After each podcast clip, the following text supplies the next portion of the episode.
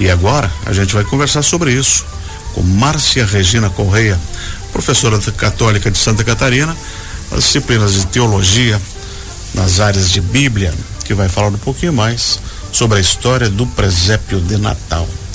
Bom dia, professora. Bom dia, Benhur. Bom dia, Anderson, que está aqui conosco. E você que nos ouve aqui na Rádio Cultura.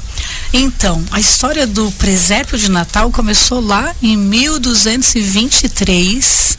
Veja, né? Faz tempo já, 1223. Quem foi a primeira pessoa que pensou, que idealizou o presépio foi São Francisco de Assis. Em Assis, na Itália? Foi na Itália. Foi numa cidadezinha 90 quilômetros de Roma, Grétio. Nessa cidadezinha é interessante o que moveu Francisco, porque naquela época na igreja não podia fazer apresentações litúrgicas, né, hum. teatrais. E Francisco ele sempre foi apaixonado pela, pelo Natal. A festa maior do catolicismo é a Páscoa. Mas o Natal para ele assim era uma coisa que mexia demais. E essa cidadezinha era uma cidadezinha muito pobre, camponeses, então nem todo mundo tinha recursos para compreender muito e, e, a missa era em latim. Então não se entendia muito a liturgia. E de costas. Né? E de costas. então qual era a preocupação dele? Como é que esse povo vai compreender esse mistério? O que, que olha a ideia dele. Então ele tinha um amigo, o Giovanni, ele era um cavaleiro. Ele pediu para que ele achasse uma gruta, um lugar que fosse mais parecido porque até, até a palavra presépio. Uhum. Presépio, a gente acha bonito, mas significa estrebaria. É uma palavra em latim, presépio, que traduzido é estrebaria, né? No, uhum. nosso, no nosso português. A gente só manteve a mesma palavrinha para no português, né? Não fez a tradução. Então veja, então é, um seria estranho, né? Estrebaria da né? estrebaria, mas é, é, na verdade. A manjedoura fica... ficava numa estrebaria. É, é, a manjedoura era o local onde o animal comia, Isso, né? O feno. É. Então ele assim achar um local mais parecido com uma estrebaria da época, né? Diferente da nossa, nós estamos lá no outro hemisfério, então a estrutura mais rocha, deserto, né? Então ele achou uma gruta uma, e naquela gruta ele combinou com todos os camponeses para que fosse e levasse seus animais, porque ele queria viver de uma maneira assim que ele pudesse sentir como é que o filho de Deus ficou deitado no feno. Hum.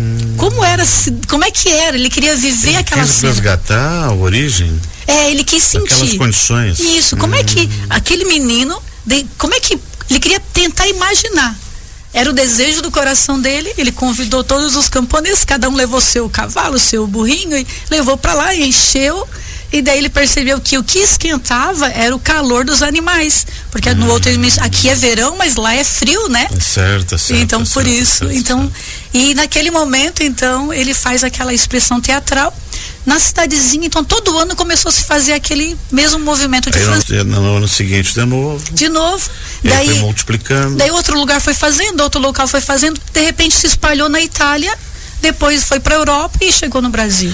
o primeiro presépio no Brasil, bem, para te ter uma ideia, foi em 1552. 300 anos depois? 300 anos depois, pelo padre José de Anchieta, que montou que ensinou os índios através, porque se usava muito a arte para ensinar os índios, né? Por isso que no Brasil a gente tem muita romaria. A romaria era uma maneira de fazer compreender quem é aquele santo, por que é santo, né? E essa ideia ficou, e hoje a gente faz romaria, mas na verdade uhum. foi a sabedoria deles. Como é que eu vou catequizar o índio? Então eu vou usar imagem, teatro, desenhos, né? E é ali que nasce, então, e chegou até nós, né? A senhora falou ali dessa, dessa recriação que o, que o Francisco em Assis na Itália lá em 1223, teve essa ideia de, de fazer. Mas ele já foi buscar o significado dessa conformação? Qual é o significado do presépio? Qual é o significado? Né? Por que montar o presépio? Na verdade, ele foi retratar aquela cena. Exatamente. De um Deus, né? Para o catolicismo, que então agora nesse local simples, porque vamos pensar, né? O que, que é o presépio? É a retratação daquele dia.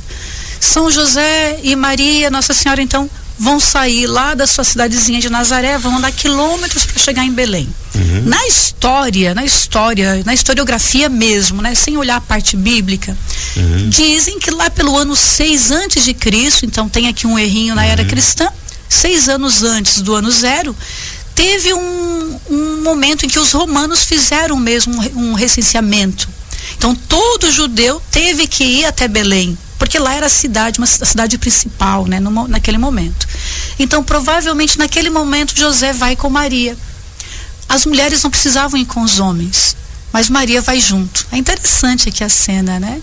Então, Maria também é aquela mulher assim diferente, né, da época, porque para que ir junto, né? Tá grávida de nove meses, mas ela foi, né? Enfrentar a estrada. Enfrentar a estrada, é. no animal, né? Então a situação.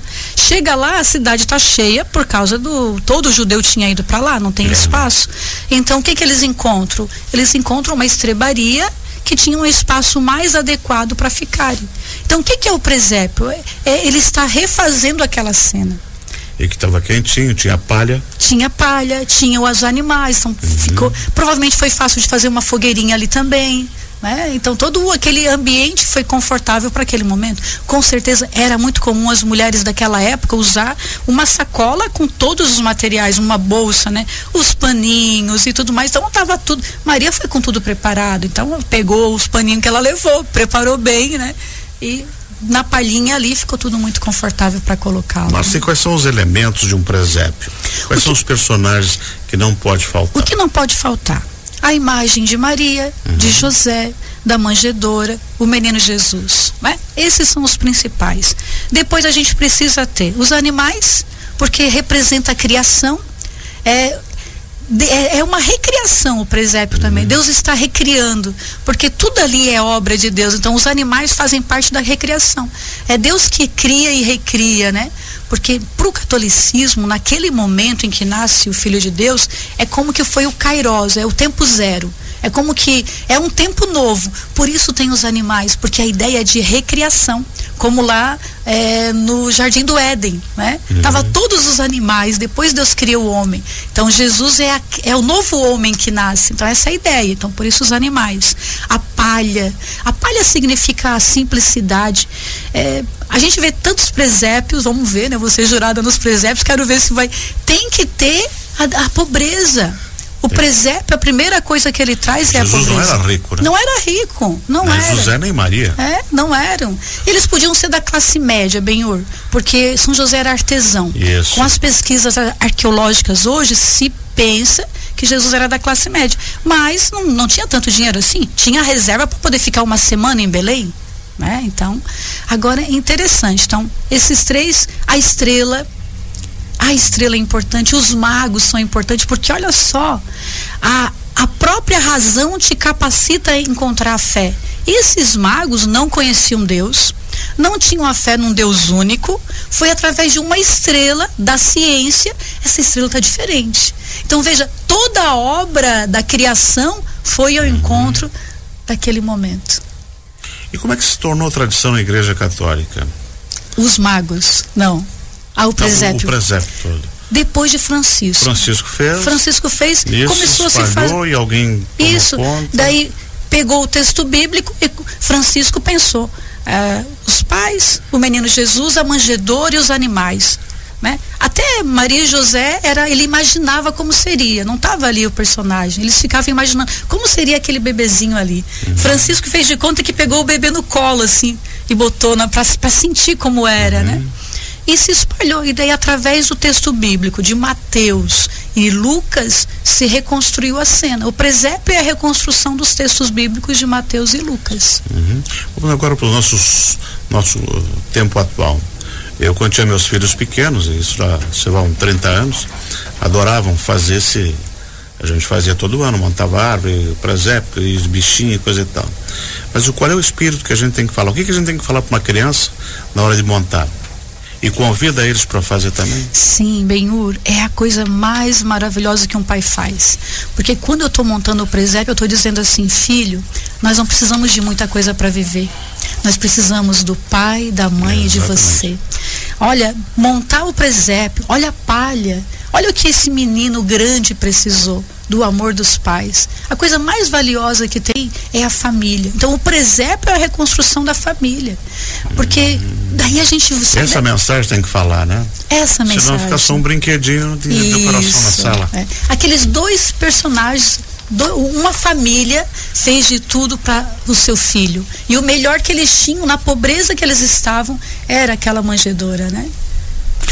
As pessoas ainda buscam fazer o seu presépio e levar essas mensagens de amor, carinho, acolhimento e renovação pelo que você sente? Olha, Benhur, eu percebo assim que hoje tem Hoje morrido. gasta 10 mil numa árvore, é. 20 mil num. Isso. A gente tem colocado muita, muita, muito exagero e tem perdido o essencial do Natal. Né? Porque por que depois vai nascer a ideia do presente? Daí vai vai partir tem uma tem a lenda né, do presente. Só que daí aqui, o presépio é o mais importante. Ele quer nos conectar com o quê? Que a vida é simples e que a vida vale a pena viver, né? Que cada dia é, é um dia após o outro estão aqui, mas se perdeu sim.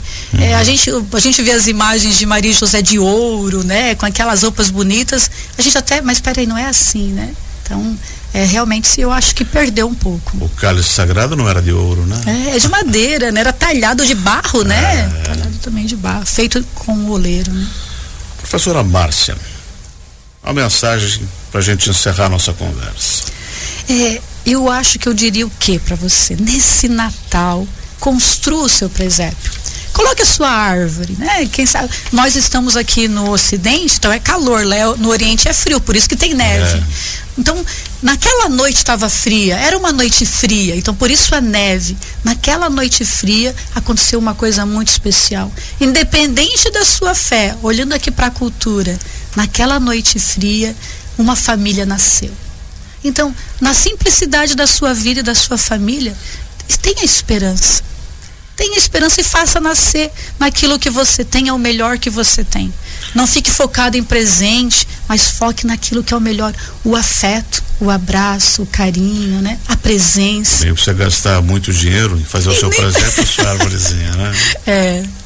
É isso. E esse menino que nasceu há 2023 anos mudou o mundo. Mudou o mundo. Né? Professor, muito obrigado por ter vindo. Aproveito e desejar um Feliz Natal para a senhora também. E a gente encerra nossa, nosso programa aqui, né? Nós conversamos aqui com a professora Márcia Regina Correia, da Católica, sobre a importância do Natal.